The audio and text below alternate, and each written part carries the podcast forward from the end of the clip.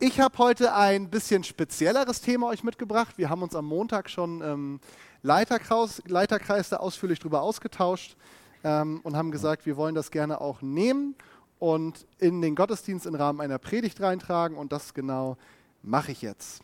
Und zwar geht es um eine besondere Geistesgabe, und zwar die Gabe der Sprachenrede.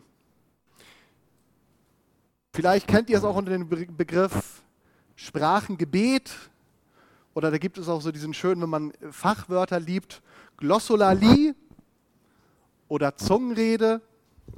Ich glaube, es ist gerade noch ein bisschen, vielleicht ist es so besser. Ähm, oder Zungenrede oder Reden in Engelzungen, wie Paulus es nennt, oder wie auch immer. Ähm, ich habe mitbekommen, da gab es einiges an Gesprächen in letzter Zeit, zumindest bei einigen und auch an Fragen. Und deswegen haben wir gesagt, wir nehmen es jetzt einfach mal auf und stellen es einfach in einen gottesdienstlichen Rahmen. Vielleicht sitzt du auch jetzt hier und sagst, ich habe keine Ahnung, wovon der da spricht. Ähm, ich denke mal, das trifft nicht auf die meisten zu, aber vielleicht auf den einen oder anderen. Dann sei ganz entspannt. Ich werde versuchen, möglichst alles gut zu erklären. Ähm, ich will am Anfang aber mal so ein paar Fragen aufwerfen, die in diesem Zusammenhang aufkommen könnten. Und ich hoffe, dass ich diese Fragen im Laufe der Predigt beantworten kann. Ganz besonders bei dieser Predigt Hinweis für unsere Kleingruppenleiter. Großes Anliegen an euch. Ihr weißt, generell ist immer der Wunsch, nehmt die Predigt nochmal auf, aber bei der würde ich es echt super wichtig finden, ähm, damit da möglich auch, es auch möglich ist, Fragen zu stellen. Falls du noch klein, keine Kleingruppe hast oder Hauskreis oder wie du es auch nennst, dann such dir einen. Wir haben unseren Gemeindeflyer, da stehen alle Kleingruppen drauf ähm, wo sie so im Stadtteil, im Stadtgebiet ungefähr liegen. Ähm, das ist richtig gut, dass man auch in der Woche nochmal die Möglichkeit hat, auch mal nicht nur zu hören am Sonntag, sondern auch nochmal Fragen zu stellen und selber auch was von sich zu geben und einfach in einer persönlichen Beziehung mit Leuten zu sein. Okay, folgende Fragen könnten aufkommen. Wie hängen denn eigentlich Sprachengebet und die sogenannte Geistestaufe zusammen? Muss jeder Christ das Sprachengebet haben? Wie bekomme ich diese Gabe? Welche Arten von Sprachenreden gibt es? Welchen Sinn hat das Sprachengebet? Wie ist es mit der Gabe der Auslegung? Kann man auch in Sprachen singen? Welchen Platz hat das Sprachengebet im Gottesdienst? Ich sage das gleich vorneweg. Ich werde jetzt nicht die Möglichkeit haben, alle, alle kleinen Details, die man zu diesem Thema sagen könnte, in diese Predigt reinzupacken. Das will ich euch nicht zumuten. Ähm, wer da mehr wissen will, der kann sich immer noch zum ILD anmelden. Da ist nämlich ähm, Heiliger Geist ein Schwerpunkt und da gehört das auch dazu. Da geht es ein, um einiges ausführlicher. Und ansonsten kann ich euch auch eine Internetseite empfehlen, der Präses von unserem, ähm, von, ähm, von dem größten Pfingstbund, BFP in Deutschland, Bundfreie Pfingstgemeinde, Johannes Justus heißt er, der hat auf seiner Internetseite einige super Artikel dazu. Falls ihr die Infomail bekommt, findet ihr die ähm, Internetseite dann auch im Predigtskript drin. Falls ihr nicht die Infomail bekommt, sie aber haben wollt, dann schreibt mir eine E-Mail oder kommt auf mich zu, dann nehme ich euch gern in den Verteiler auf. Okay, ich möchte noch mal beten und dann legen wir los. Jesus, ich danke dir für dein Wort. Ich danke dir, dass du hier bist und dass du Gutes mit uns im Sinn hast, Jesus. Und ich möchte dich bitten, dass du heute zu uns sprichst durch dein Wort. Da, wo wir Fragezeichen vielleicht noch gerade haben, dass wir am Ende dieses Gottesdienstes ein Ausrufezeichen hintersetzen können oder zumindest schon mal eine Idee haben, wie es weitergeht. Danke, dass du gut bist, dass du viel mehr für uns hast, als wir es, wir es uns jetzt gerade vorstellen können. Und wir wollen dir wirklich den Raum geben, dass du wirken kannst in unserer Gemeinde, aber auch in unserem persönlichen Leben. Amen. Okay, schauen wir uns mal den ersten Bereich an, Geistestaufe und die Gabe der Sprachenrede. Wenn wir in die Apostelgeschichte schauen, Apostelgeschichte Kapitel 2, da taucht zum allerersten Mal die Gabe der Sprachenrede auf. Und zwar, ich denke mal, wenn ihr so ein bisschen über Pfingsten Bescheid wisst, dann habt ihr alle die Geschichte mal gehört. Es wird berichtet, Jesus sagt zu seinen Jüngern, bleibt in der Stadt, also in Jerusalem, und wartet, bis der kommen wird, den ich euch verheißen habe. Und damit hat er vorher gesagt, meint er den Heiligen Geist. Das heißt, die Jünger, sie kommen zusammen und sie sitzen in einem Haus und sie sind relativ verzagt. Jesus ist jetzt weg und sie wissen nicht, wie es weitergehen soll. Und es wird berichtet, dass der Heilige Geist auf diese Gruppe, die sich da zum Gebet zusammengefunden hat, fällt, auf Frauen und Männer und sie fangen an, wie dort steht, in neuen Sprachen zu reden man sich die Frage stellen, was ist jetzt mit neuen Sprachen gemeint? Das wird dann aber auch erklärt. Nämlich die ganze Truppe zieht nach draußen. Auf einmal sind sie mutig geworden. Vorher haben sie sich versteckt. Jetzt haben sie den Heiligen Geist bekommen. Sie werden mutig, sie gehen raus. Petrus fängt an zu predigen und alle reden auch ähm, in diesen neuen Sprachen. Und was ist? Es fällt auf, es ist, die Stadt ist voll mit Leuten, mit Ausländern würden wir heute sagen, Leute, die zugereist sind zu einem besonderen Fest, die auch von ihrem Glauben her Juden sind. Und die wundern sich und sagen sich, wie kann das sein? Der redet in meiner Sprache. Und es stellt sich heraus, sie reden in einer Sprache, die sie nicht verstehen, aber das, was sie dort tun, ist, sie predigen all diesen Ausländern, die mit verschiedenen Sprachen, das wird dann noch aufgezählt, was da alles so vorhanden ist. Ähm, also heute würden wir sagen Bayerisch und Schwäbisch und was weiß ich was alles. In ihrer Sprache predigen sie ihnen das Evangelium und an diesem Tag fängt es an, es bekehren sich 3000 Menschen. Das nenne ich mal Gemeindewachstum. Ist natürlich klar, wenn wir über das Thema Auslegung sprechen von Sprachen, da brauchst du dann keine Auslegung. Wenn ich es in meiner Sprache höre, die ich verstehe, dann habe ich die Auslegung natürlich schon dabei.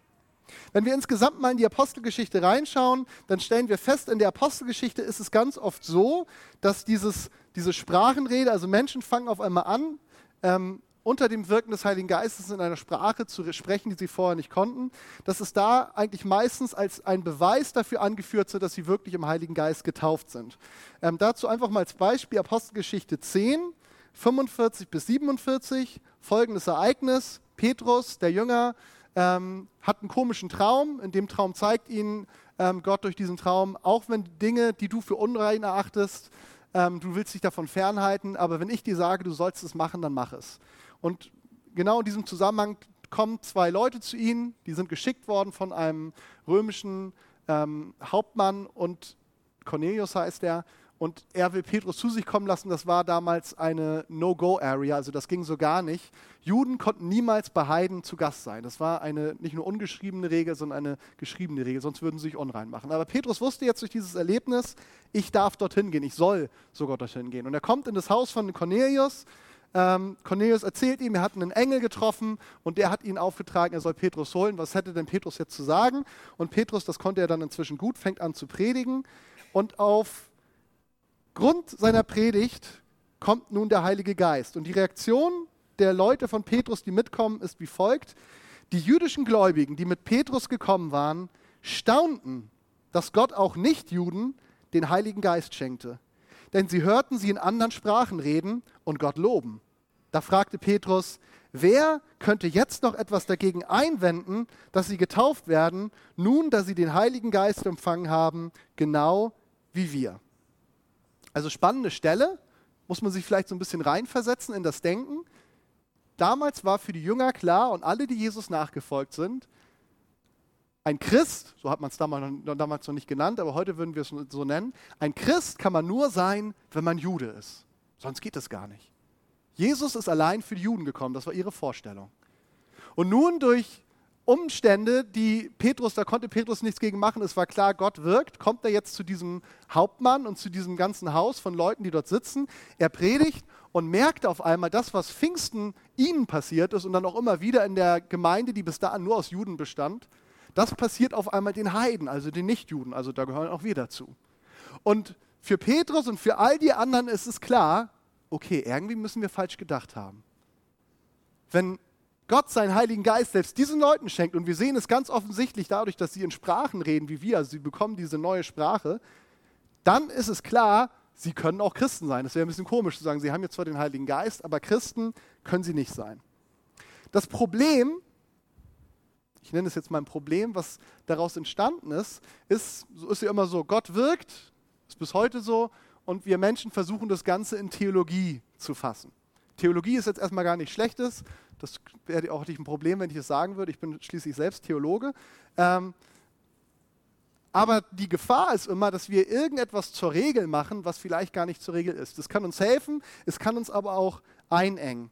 Und diese Gefahr sehe ich jetzt tatsächlich in, in diesem Zusammenhang. Und zwar hat die Pfingstbewegung in ihrer Entwicklung daraus gemacht, ähm, sie spricht von dem ultimativen Beweis dafür, dass jemand mit Heiligen Geist getauft ist. Also sprich, wenn wir es ganz krass fassen, dann würde man sagen, wenn du den Heiligen Geist hast, dann musst du in Sprachen reden. Redest du nicht in Sprachen, hast du den Heiligen Geist nicht.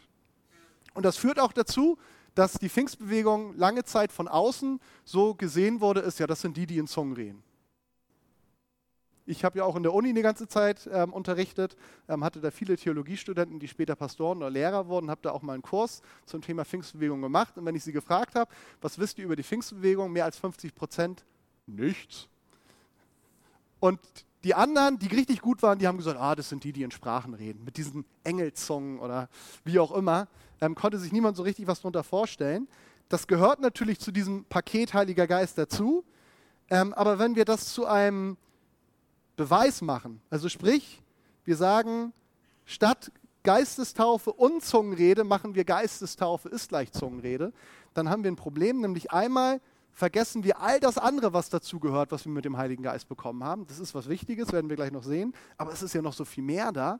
Und das andere ist, wir tun den Menschen Unrecht, die vielleicht den Heiligen Geist haben und die aus irgendwelchem Grund diese Gabe noch nicht haben. Okay, das als Vorbemerkung. Wenn wir mal hineinschauen in die Apostelgeschichte, dann wird eines klar, wenn wir den Heiligen Geist haben, dann kann man schon irgendwo dran sehen. Aber ob es unbedingt, dass ich diese neue Sprache habe, sein muss, das ist nicht unbedingt der Fall. Das ist definitiv die Regel in der Apostelgeschichte. Normalerweise bekommen die Menschen das. Ähm, aber wir sehen auch zum Beispiel als Beleg dafür, dass die Leute auf einmal eine Kraft bekommen, also nicht körperliche Kraft, sondern eine innere Kraft. Wir sehen auch ein Zeichen dafür sein, kann sein, dass der Heilige Geist da ist, ist das Thema Prophetie. Ähm, und auch ein anderes Zeichen könnte zum Beispiel sein, dass die Leute auf einmal anfangen, ähm, in den Lobpreis zu gehen.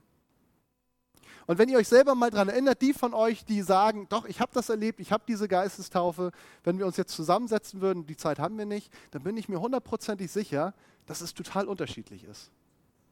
Dass niemand sagen könnte, okay, das ist jetzt so passiert, das und so muss es sein, sondern der eine, bei dem ist es ihm eher mehr oder weniger zugefallen, das wäre so bei mir der Punkt, ich war auf einer Kinder- und Jugendfreizeit.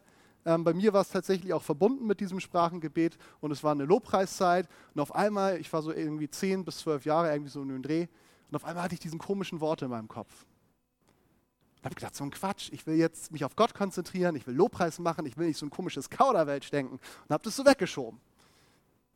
Und in der nächsten Lobpreiszeit kam genau das gleiche wieder und da fiel mir auf einmal ein, hm, da habe ich doch mal irgendwas gehört und habe in dem Moment einfach mein Herz und meinen Mund aufgemacht und dann war es da, ganz unspektakulär, aber trotzdem ein großes Geschenk. Aber ich weiß, bei anderen ist es so, die wünschen sich das und die beten dafür und da dauert es manchmal Jahre. Wenn ihr das seid, dann möchte ich euch Mut machen, dran zu bleiben, aber nicht euch irgendwie minderwertig zu fühlen. Das ist irgendwie so ein Thema, das wir teilweise so ungünstig, ähm, ich nenne es mal, aufgebauscht haben, ähm, dass wir da irgendwie so einen Wert mit drin verknüpfen dass man sich fast gar nicht traut, wenn man in der Pfingstgemeinde ist, zu sagen, also ich habe das übrigens nicht. Also wie schlimm.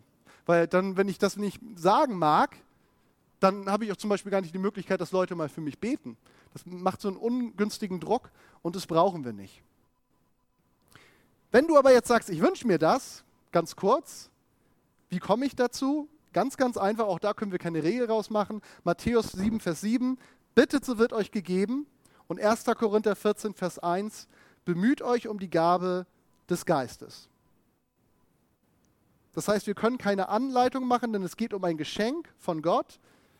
Aber wenn du dir das wünschst, kann man sagen, bitten, anhaltendes Bitten und Bitten, das finden wir auch immer in der Bibel, Bitten mit Handauflegung. Also sprich, du hast jemanden, der für dich betet, der vielleicht diese Gabe schon hat. Das ist übrigens auch bei den anderen Gaben so. Ähm, und dann möchte Gott dir das schenken, aber zu seinem Zeitplan. Nicht so, wie du das willst, so nach dem Motto, ich rufe das jetzt mal ab, jetzt musst du mir das geben, sondern wie er das will. Es ist ein Geschenk von ihm. Wie alle anderen Geistesgaben, ähm, mal nebenbei gesagt, auch. Und trotzdem macht es, glaube ich, Sinn, sich das bewusst zu machen, das sehen wir gleich auch nochmal, dass es einfach eine Gabe ist, die unbedingt hilfreich ist und auch fast notwendig, würde ich sagen, auf Dauer, weil sonst fehlt uns eine ganze Menge. Und wenn Gott dir das schenkt, dann fang an, es auszusprechen. Auch wir Christen, wir haben da teilweise echt einen komischen Kram draus gemacht. Ich erinnere mich, auch bevor ich das bekommen habe, ähm, da hatte meine Mutter eine Freundin bei sich zu Hause zu Besuch. Ähm, und dann hieß es, okay, Gideon, du sollst diese Gabe jetzt bekommen. So auf, jetzt machen wir das mal. Und wie sollte man es machen? Ich weiß nicht mehr genau, was ich sagen sollte, aber ich glaube, Jesus ist Herr und ich sollte es immer schneller sagen und immer schneller. Und irgendwann würde das dann schon kommen. Hat nicht so wirklich funktioniert. Also das wäre mein Tipp bitte nicht so. Oder auch einen anderen Kollegen hat mal erzählt, er hatte jemanden in seiner Gemeinde und er kam eines Tages zu ihm und sagte zu ihm, du Pastor, ich habe jetzt endlich auch das Sprachengebet gelernt. Und so wie er das sagte, das kam ihm komisch vor. Und er gesagt, ich frage lieber nochmal nach. Sag, sag, mal, hast du dich jetzt einfach ungünstig ausgedrückt? Wie meinst du mit gelernt? Na ja, letzten Sonntag habe ich einfach Zettel und Papier mitgebracht und einfach bei meinem Nachbarn mitgeschrieben und es bis diesen Sonntag auswendig gelernt. Quatsch, ne? Aber das Problem ist, wir, ähm, ist ja irgendwie auch gut gemeint, aber wir Christen machen oft einen großen Quatsch und wir Pfingstler manchmal sogar auch noch mehr. Aus dem Guten, was Gott uns schenken will, es darf natürlich sein. Das hat mir unglaublich gefallen, auch als wir unsere Gäste aus Marburg hatten. Dieses Nüchterne, was dabei durchkam und das Natürliche. Ähm, das finde ich total klasse. Und nebenbei gesagt, auch das will ich noch mal kurz mitgeben, die, die beim Seminar nicht da waren, ähm, hat Johnny, der Leiter von den Marburgern, irgendwann mal die Frage gestellt, so der Heilige Geist war am Wirken und die Frage, wer von euch findet das jetzt gerade komisch, was hier passiert? Und alle guten Kieler Christen, die gesagt haben, na gut, das ist ja der Geist Gottes, der wirkt, das darf ich ja nicht komisch finden, die haben sich natürlich nicht gemeldet. Aber er und sein Team haben sich geschlossen gemeldet die das Ganze angezettelt haben. Das fand ich sehr befreiend, weil er gesagt hat, wir dürfen das komisch finden, wenn der Geist Gottes am Wirken ist. Weil es etwas ist, was unseren Verstand sprengt. Das können wir nicht fassen. Das ist, sage ich mal, ein Bereich. Einige Sachen können wir vielleicht noch nachvollziehen, aber da gibt es Bereiche, die können wir nicht verstehen. Gar nicht nur, wenn es nur um Sprachengebet geht, wie wenn jemand geheilt wird. Einfach von hier auf jetzt. Ohne Zutun von Mediziner ist das eine Sache, die kann ich nicht verstehen. Und das darf ich komisch finden. Natürlich darf ich das auch schön finden, mal nebenbei gesagt. Ähm, aber dieses, wenn ich irgendwas nicht verstehe oder es komisch finde und dann denke ich, oh, das ist jetzt ja Gott, das darf ich jetzt keine Fragen stellen und ich darf nicht sagen, das finde ich jetzt gerade schwierig einzuordnen. Also bitte, wenn ihr Fragen habt, wenn ihr das komisch findet, macht es auf eine nette Art, aber bitte äußert das und bitte kommt mit euren Fragen zu mir oder zu anderen, die so aussehen, als ob sie eine Ahnung hätten. Das muss aber nicht unbedingt immer was bedeuten.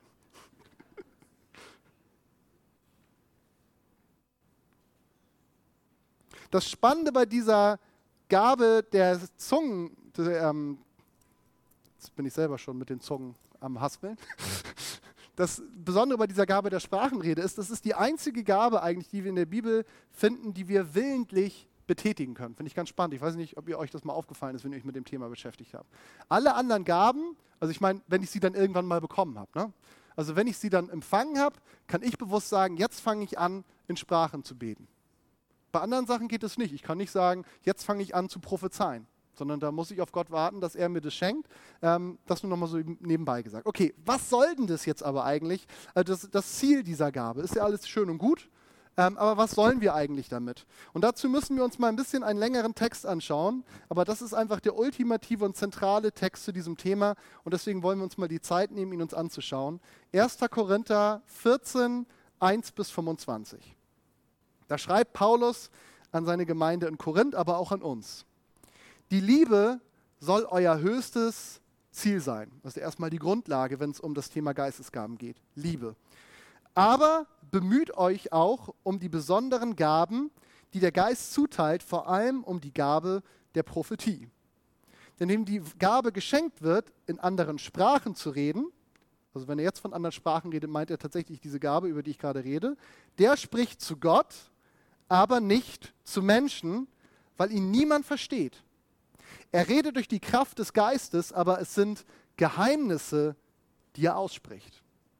Das ist ja schon mal spannend. Also Paulus sagt hier, wenn wir anfangen in Sprachen zu reden, reden wir Geheimnisse, die wir selber nicht wissen, die Gott, wo Gott uns benutzt, benutzt, diese Geheimnisse auszusprechen. Wer dagegen prophetisch redet, der hilft anderen im Glauben an den Herrn zu wachsen und er ermutigt und tröstet sie. Wenn jemand in anderen Sprachen redet, wird er selbst dadurch im Glauben gestärkt, doch wer prophetisch redet, der stärkt die ganze Gemeinde.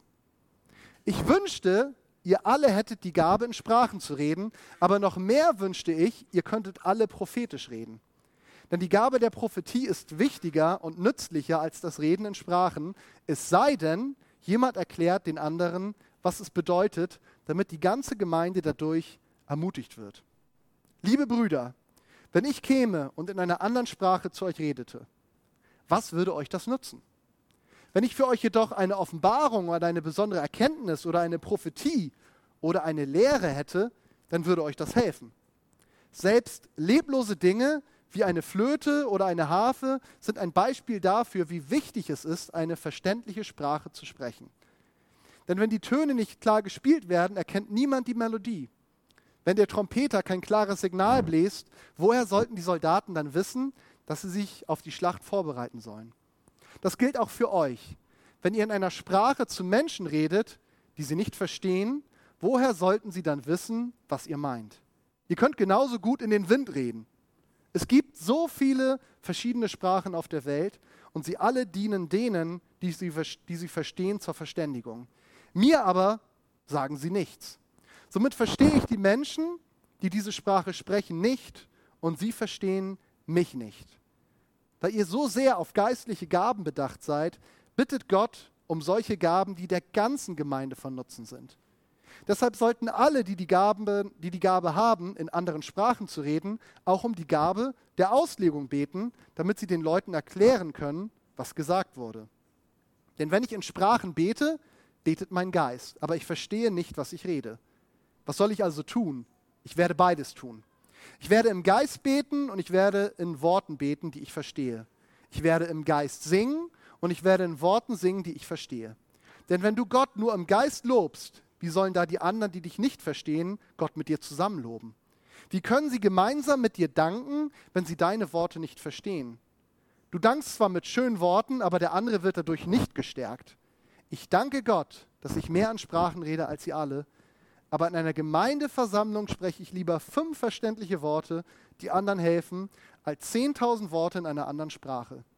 Liebe Brüder, seid nicht wie Kinder, wenn es darum geht, diese Dinge zu verstehen. Seid unschuldig wie kleine Kinder, wenn es um das Böse geht. Aber im Verstehen dieser Dinge sollt ihr reif und erwachsen sein.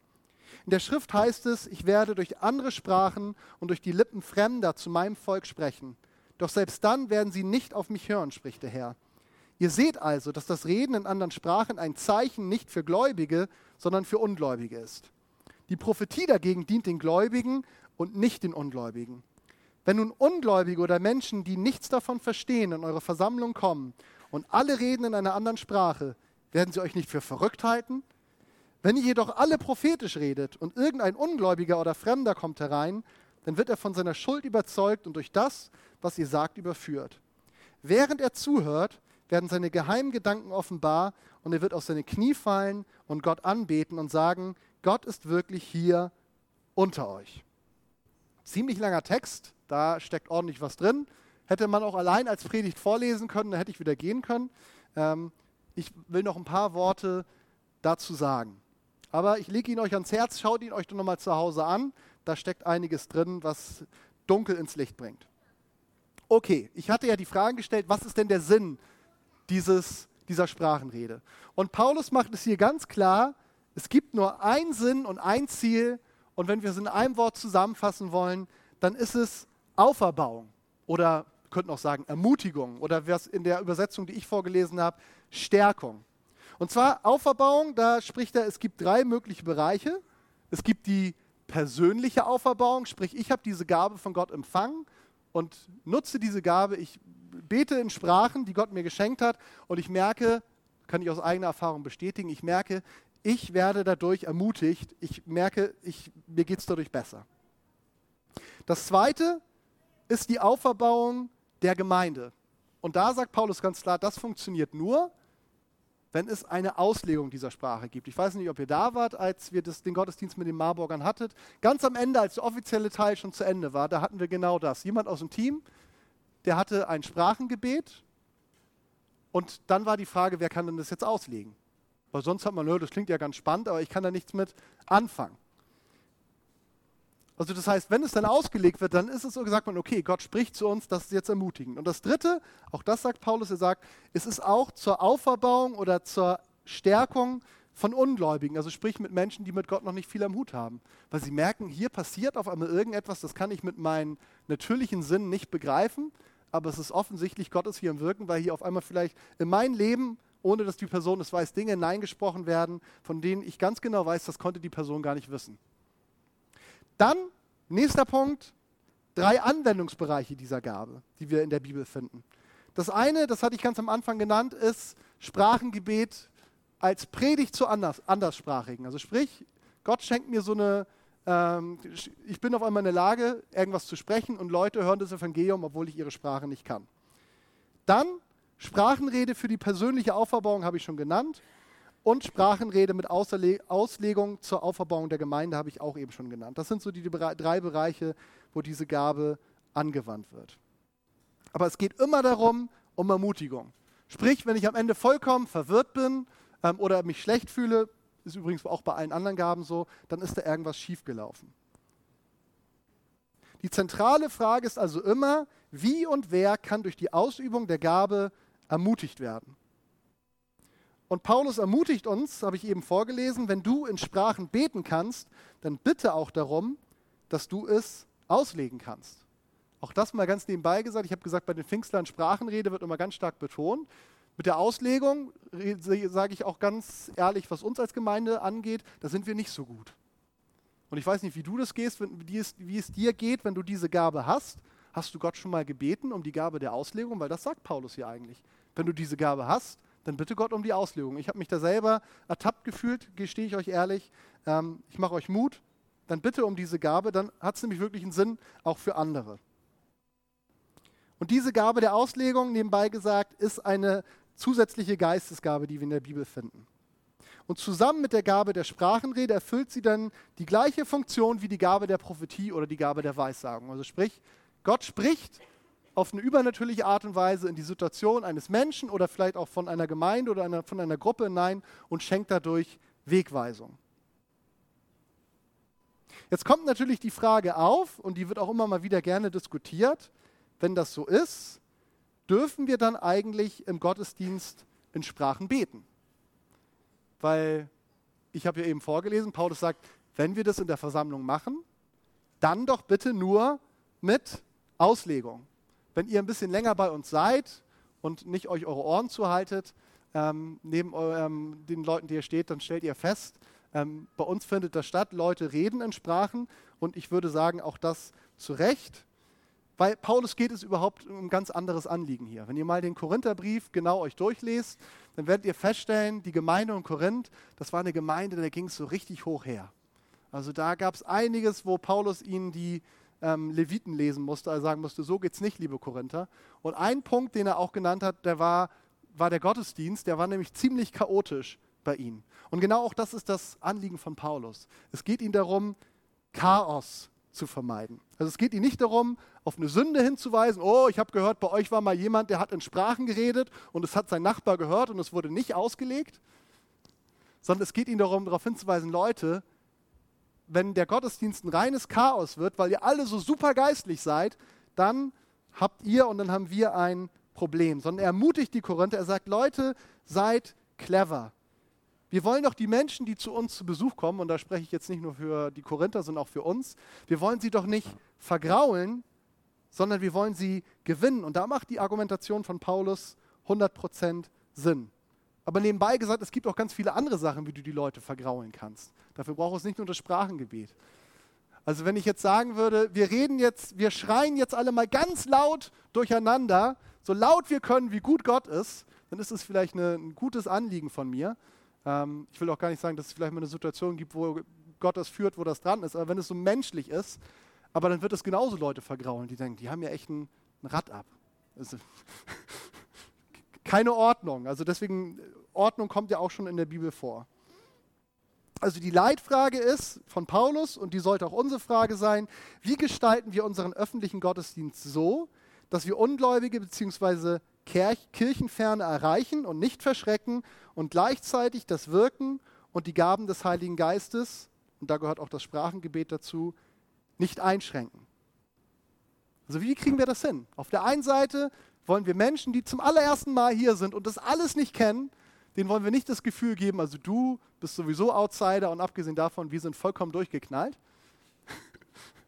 Sondern wir wollen sie willkommen heißen, wir wollen die Sachen gut erklären. Also erklären ist auf jeden Fall schon mal ein großer Schlüssel auch wenn das nicht unbedingt immer alles zu verstehen hilft, aber es ist immer ein Ansatz. Also auf der einen Seite, wir wollen, dass die Leute sich wohlfühlen. Wir wollen nicht einfach dadurch, dass wir menschlich irgendwie ein großes Tamtam -Tam machen, die Leute verschrecken. Und auf der anderen Seite wollen wir den Geist Gottes ähm, die Möglichkeit geben, zu wirken.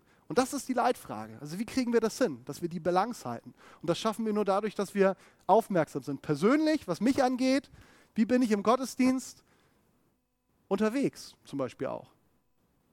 Und auf der einen Seite, dass ich sage, ich will, dass der Geist Gottes wirken kann, ich will mich gebrauchen lassen. Und auf der anderen Seite will ich aber auch, dass Menschen, die hier sind, die davon keine Ahnung haben, dass sie mitgenommen werden.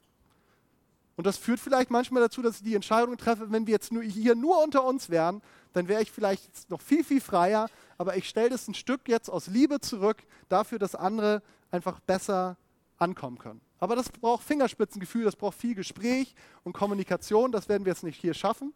Ähm, und auch immer mal vielleicht wieder die Rückfrage bei dem anderen. Auf der anderen Seite, um das nochmal zu nennen, Sprachengebet im Gottesdienst, natürlich geht das. In dem Sinne, dass es geht, wir haben gesagt, es geht um Ermutigung. Ich darf mich natürlich selber ermutigen. Und es geht sogar auch gemeinsam, komme ich auch gleich nochmal dazu. Aber in dem Moment, wo es so exponiert ist, also sprich, jemand geht an, ans Mikro und spricht da irgendwas rein und keiner versteht das, dann macht es keinen Sinn. Und da hat Paulus recht. Und auch das war einfach die Situation in Korinth. Eine Sprachenrede nach der anderen und niemand hat es ausgelegt. Und alle haben gesagt, was soll denn das?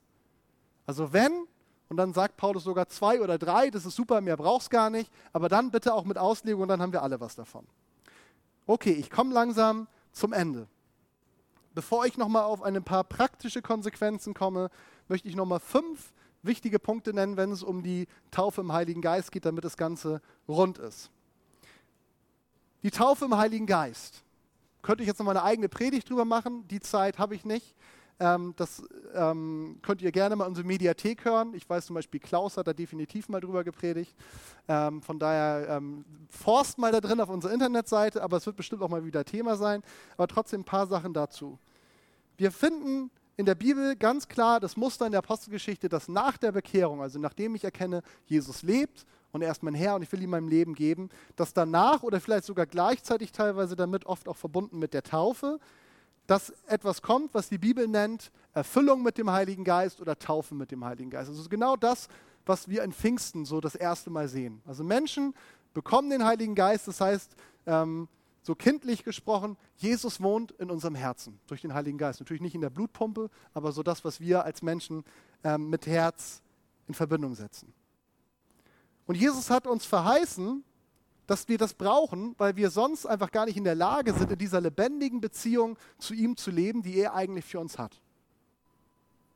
Und trotzdem fünf wichtige Sachen zu diesem Thema. Ich finde, das ist mir wichtig, um das Ganze nochmal rund zu machen. Erstmal, die Taufe im Heiligen Geist ist kein Allheilmittel für sämtliche Probleme. Sprich, wenn der Heilige Geist erstmal da ist, hast du keine Probleme mehr. Also Rainer und Regina, die sind ja schon ein bisschen länger hier dabei, also nicht nur hier, sondern insgesamt auch dabei die werden euch das bestimmt bestätigen können, dass es so nicht funktioniert. Da gab es auch danach noch manchmal ganz kleine Probleme, also fast nie, aber fragt sie mal bei Gelegenheit. Also es ist kein Allheilmittel für sämtliche Probleme, sondern es geht darum, es fängt ein Prozess an, den nennen wir vielleicht auch Heiligung. Also wir werden in die Jüngerschaft bei Jesu reingenommen, wir werden ihn Stück für Stück ähnlicher und dazu brauchen wir den Heiligen Geist, aber wir sind noch lange nicht perfekt. Gibt diesen schönen Satz, wir Christ, als Christen, als Kinder Gottes sind wir vollkommen, aber wir sind nicht perfekt.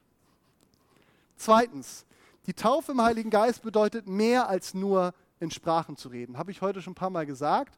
Aber natürlich, wenn ich jetzt so eine Predigt mache, explizit zu diesem Thema, ist auch mal wichtig, dann kann so dieses Gefühl aufkommen, das ist eigentlich das Ultimative.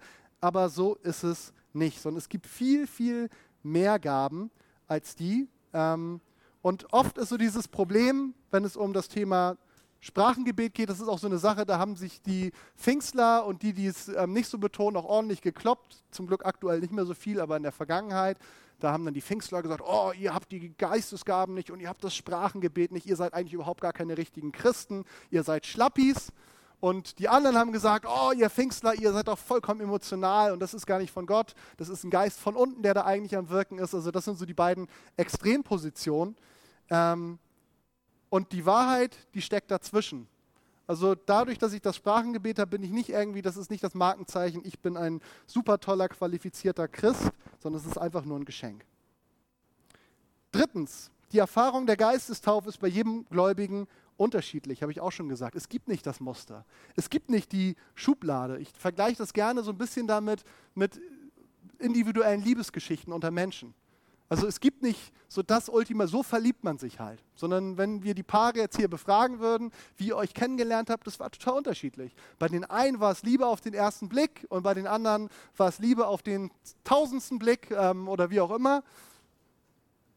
Bei den einen war sofort alles klar, bei dem anderen ging es hin und her und so ist es auch bei Gott wenn es um Bekehrung geht, aber auch um seinen Heiligen Geist. Es ist ganz unterschiedlich und das ist auch das Schöne daran. Es geht ja um Beziehung. Wenn wir Gott um die Erfüllung mit seinem Heiligen Geist bitten, dann wird er das tun, aber auf seine ganz spezielle Weise und zu seiner Zeit. Und das ist eigentlich das Wesentliche. Wenn du dir das wünschst, sowohl wenn du sagst, ich weiß gar nicht, ob ich den Heiligen Geist habe, diese Taufe, Heiligen Geist habe ich das schon. Wenn du es nicht weißt, wäre mein Hinweis, ist es wahrscheinlich, dass du es noch nicht hast. Aber es ist gar nichts Kompliziertes, sondern dann bitte ihn darum. Und genauso auch bei den Gaben, bitte ihn darum. Wir finden diese Bibelstelle, wo Jesus sagt, Jesus erklärt es selber, er sagt, Leute, wenn ihr Kinder habt und die kommen zu euch und die bitten um euch um Brot, gibt ihr ihnen dann Steine oder sie bitten um einen Fisch? Gebt ihr ihnen dann Skorpione zu essen? Und dann sagt er was ganz Entscheidendes. Er sagt, wenn selbst bei euch, die ihr böse seid, ihr mit euren eigenen Kindern so umgeht, wie viel mehr wird euer Vater denen den Heiligen Geist geben, die ihn bitten? Also es geht da um eine Selbstverständlichkeit. Es geht nicht um bitte, bitte, bitte, also wenn ich so an meine Mädels denke, wenn die Hunger haben und zu mir kommen, dann müssen sie mich nicht anbetteln. Na gut, wenn sie vielleicht Schokolade wollen, dann vielleicht schon manchmal. Aber wenn es um Hunger geht, sie wollen was trinken oder was essen, dann habe ich noch nie erlebt, dass sie sich auf die Knie vor mir geworfen haben. Dann, Papa, ich habe so einen Hunger, bitte. Sondern es ist eher Hunger. Und als guter Vater sage ich dann, sag bitte. Aber selbst wenn, wenn sie es nicht sagen würden, wenn ich merke, sie haben Hunger, würden sie es trotzdem bekommen. Und diese Selbstverständlichkeit dürfen wir auch ähm, bei Gott haben, wenn es darum geht. Okay, noch zwei Punkte fehlen mir. Die Taufe im Heiligen Geist ist eine Ausrüstung mit Kraft. Apostelgeschichte 1, Vers 8. Ihr werdet Kraft empfangen. Also der Heilige Geist ist eine Person, aber er ist auch die Kraft Gottes in uns. Kraft für das Leben und Kraft für den Dienst. Wenn ihr euch mal das griechische Wort dazu anschaut, eines der griechischen Worte, das ist Dynamis. Das Wort Dynamit kommt daher. Also der Heilige Geist ist Dynamit in unserem Leben. In Markus 5, Vers 30, da finden wir, Kraft ging von Jesus aus und er heilte die Frau. Da kam eine Frau, die war krank und die hat gesagt, ich muss ihn nur irgendwie am Rockzipfel im wahrsten Sinne des Wortes zu fassen kriegen und dann werde ich gesund werden. Und dann kommt diese Formulierung, Kraft geht von ihm aus. Also sprich, der Heilige Geist geht aus und er heilt diese Frau. Wir brauchen diese Kraft, um Gott und den Menschen wirklich dienen zu können. Und wir müssen uns mit ihr immer wieder neu füllen lassen. Auch das ist nichts Einmaliges, sondern wir müssen immer wieder kommen. Auch das finden wir in der Apostelgeschichte und neu mit Heiligen Geist erfüllt werden. Und das Letzte, die Taufe im Heiligen Geist ist eine Gabe für jeden Gläubigen. Jedem Christ steht diese Gabe zu. Gott macht da keine Ausnahme. Dir steht es zu. Es ist ein Geschenk, aber ein Geschenk, wo du sagen, wo du ganz sicher erwarten darfst, du bekommst es. Wie Kinder, die ganz genau wissen, Weihnachten wird es Geschenke geben. Das ist keine Diskussionsgrundlage. Natürlich ist es trotzdem ein Geschenk. Und man sagt, okay, man sollte ja nichts erwarten, aber trotzdem können sie es erwarten. Die dürfen es erwarten und so dürfen auch wir erwarten, wenn ich ein Kind Gottes bin, dass er mir seinen Heiligen Geist schenken möchte. Okay, ganz zum Schluss, was machen wir jetzt damit, mit diesem Thema? Sprachengebet. Das eine ist, dabei bin ich gerade Aufklärung. Also es ist wichtig, dass wir darüber Bescheid wissen. Deswegen habe ich jetzt auch so eine Predigt dafür genutzt, dass wir uns darüber einig sind, okay, so ist es. Und wenn da noch Fragen sind, dass wir sie dann auch stellen. Dafür empfehle ich euch, wie gesagt, eure Kleingruppen. Kommt aber auch gerne auf mich zu, ähm, wenn ihr Fragen an mich direkt habt. Und ich glaube, für uns als Gemeinde ist es wichtig, dass wir eine Einigkeit finden, dass wir als, es als ein gemeinsames Ziel haben, dass wir diese Gabe, wie auch alle anderen Geistesgaben, in unserer Gemeinschaft kultivieren und leben. Dass wir sagen gemeinsam, ja, wir wollen das, wir wollen da gemeinsam lernen. Und trotzdem, was wir brauchen, ist immer wieder Rücksprache und gegenseitige Korrektur, auch wie bei allen anderen Gaben. Dass ich nicht einfach mal, ich versuche das jetzt einfach mal und das hat jetzt der Geist Gottes gesagt und so darf es nicht sein, ich habe das schon ein paar Mal angeführt aus einem, es war zum Glück nicht bei uns, aber ich sage, es hätte eigentlich auch mal bei uns sein können, zumindest früher, wo jemand im Gottesdienst aufsteht und sagt, so spricht der Herr. Und dann kommt das Wort. Und dann setzt er sich hin und dann steht jemand anderes auf und sagt, so spricht der Herr, ich habe mich geirrt. Und dann kommt das der Gegenteil. so soll es nicht sein. Sondern deswegen, ihr seht das auch, wenn Leute einen Eindruck haben, dann kommen sie kurz nach vorne, dann besprechen wir das. Ähm, dann gibt es einfach eine Rücksicherung und manchmal, wenn die Leute es dann nicht sagen, geht es auch gar nicht darum, dass es falsch war, sondern vielleicht stellen wir fest, das bestätigt jetzt sowieso nochmal eine Sache, die wir schon gehört haben oder ich nehme das mit dem Gottesdienst oder das ist eher was für uns als Gemeinde persönlich, das passt jetzt gerade im Gottesdienst nicht rein. Ähm, da dürfen wir wachsen, aber nebenbei gesagt nicht nur im Gottesdienst. Gottesdienst ist immer relativ schwierig, dass jetzt wir das alle erleben können, sondern dafür brauchen wir tatsächlich unsere persönlichen Beziehungen und die Gruppen, in denen wir unterwegs sind. Und als allerletztes möchte ich nochmal kurz dieses Thema, weil ich es als Frage am Anfang gestellt habe. Ähm, wie ist denn das jetzt mit Singen in Sprachen? Habt ihr vielleicht auch mal gehört, auch vielleicht mal mitbekommen. Also sprich, da ist ein Gottesdienst oder ein Lobpreisabend und auf einmal fangen einige an, in Sprachen zu singen und auf einmal wird das irgendwie so wie so ein Chor. Und ich kann euch sagen, ich selber habe das schon immer wieder erlebt, das kann was total Schönes sein. Und der einzige Sinn dahinter, warum wir es singen, ist, so wie wir auch ähm, Lieder, sage ich mal, mit, mit klarer Sprache singen, dass da natürlich eine gewisse Ordnung drin ist. Also wenn ich jetzt sage, wir beten jetzt alle mal durcheinander, das hat auch was, da ist eine Dynamik drin, aber es ist natürlich schwierig, dass wir uns gemeinsam auf was ausrichten. Wenn wir gemeinsam singen, also durch diese, das, das, die, die Stimme, die Gott uns gegeben hat, dann entsteht da eine Einheit durch. Genau ist das Gleiche ist auch, ähm, wenn es um Sprachen geht. Aber wenn du diese Gabe nicht hast, dann fühl dich nicht irgendwie zurückgesetzt, sondern dann kannst du auch mitsingen. Nämlich du kannst dann einfach mit deinen eigenen Worten mitsingen, ähm, sofern du singen kannst. Wenn du nicht singen kannst, dann sing ein bisschen leiser, dann kriegt es niemand mit. Aber stimm einfach mit ein in diesen Ton, ähm, den Gott uns schenkt. Und auch gerade da macht es dann Sinn, das in einem gottesdienstlichen Rahmen so anzuwenden, wenn wir sagen, wir wollen Chaos vermeiden. Ähm, nämlich dann hat es was Harmonisches. Okay, ich bin am Ende. Ich bitte das Lobpreisteam nach vorne. Das war jetzt heute wirklich eine Lehrpredigt, wie man so schön sagt. Ihr dürft aufstehen, den Kopf ein bisschen schütteln, um die ganzen Gedanken zu sortieren, die drin sind. Und ich möchte euch echt Mut machen. Wenn du da ganz viele Fragezeichen jetzt hast, vielleicht das sogar ganz neu für dich ist, dann Komm mit deinen Fragen bitte. Also wirklich am besten, vermute ich, ist es tatsächlich, dass du irgendwie, vielleicht bist du auch mit jemandem hier, ähm, der schon länger dabei ist, dann stell der Person die Fragen, du darfst auch gerne auf mich zukommen. Oder wenn du schon in einer kleinen Gruppe bist, dann nutzt wirklich die Zeit, um einfach mal drüber zu sprechen. Und streckt euch aber auch wirklich danach aus, nach diesem Geschenk. Das ist was ganz Wertvolles und was Kostbares. Ich möcht, möchte es nicht missen.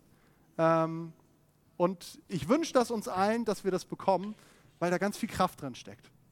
Ich möchte jetzt nochmal beten, du darfst in dieses Gebet mit einstimmen. Und wenn wir jetzt gleich in dieser Lobpreiszeit oder nochmal ein Lobpreislied gemeinsam singen und du sagst, ich wünsche mir das, sei es die Taufe im Heiligen Geist oder sei es auch das Sprachengebet, dann formulier es doch einfach mal als ein persönliches Gebet. Und wenn du sagst, ich wünsche mir tatsächlich auch Gebet noch danach, darfst du auch gern auf mich zukommen. Jesus, ich danke dir für dein Wort. Und manchmal ist es herausfordernd für uns, Jesus, wenn das unseren Verstand sprengt, was wir da lesen, Jesus. Es gibt so viele Dinge, die passen so wunderbar in unserem Alltag. Das sind so Antworten auf Alltagsfragen. Aber du willst uns doch auch immer wieder rausholen aus unserem Alltag und uns zeigen, ich habe noch viel mehr für euch. Das viel mehr, was euch erwartet, Jesus. Jesus, ich danke dir dafür, dass du als Menschen uns so geschaffen hast, dass wir innerlich dieses Gespür haben, da ist so viel mehr als das, was wir begreifen können. Da ist so viel mehr, was wir mit Händen betasten können und fühlen können, Jesus. Und wenn wir in dein Wort hineinschauen, dann merken wir, das ist voll von diesen Dingen, die wir nicht begreifen können, Jesus. Und so auch, wenn es um deinen Heiligen Geist geht, um all die Gaben, die er uns schenkt, für uns als Gemeinde, für uns persönlich, auch speziell diese Gaben, Gabe der Sprachenrede, Jesus.